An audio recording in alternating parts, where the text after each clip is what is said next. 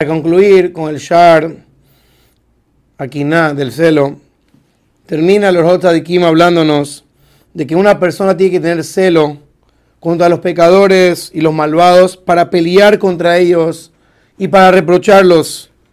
Como dijeron nuestros amim de bendita memoria, que si un Yehudi Barminam peca con una Goya y uno lo ve pecando en ese momento, Canaim, Poquimbo los que celan el nombre de Dios van y lo matan en ese momento.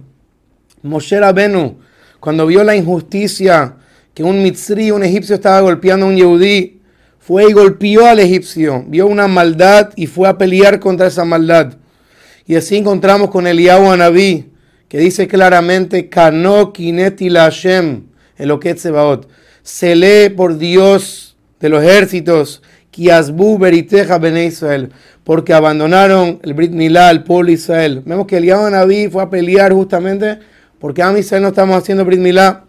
Y así encontramos con Pinhas, que es el nombre de Dios, y Hashem lo, lo recompensó. Y Neni no tenlo el British Shalom, dándole el pacto de paz. Y en muchos lugares encontramos la importancia de que una persona tiene que pararse por el Emet.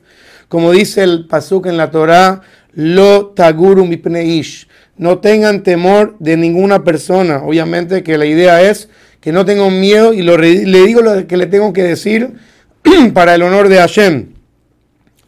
Y una persona que es temerosa de Dios, dice el Orjot Kim, debe entregar su alma por la santidad del nombre de Dios, bendito sea. Como encontramos que Moshe Venus se paró cuando el pueblo de Israel hicieron el becerro de oro y dijo, Mila Hashem Elai, ¿quién está con Hashem? Que venga conmigo. Y se reunió toda la tribu de Leví y fueron a matar a todas las personas que estaban haciendo el pecado de idolatría. Y así también con Pinhas, que no tuvo miedo de Simbri Ben Salú y no tuvo miedo de Cosbi Batsur, aunque eran gente importante, fue y celó el nombre de Hashem. Y es una obligación de toda persona temerosa del cielo que tiene un corazón puro, despertar el celo cuando ve que las personas importantes como los ministros, están haciendo las cosas mal.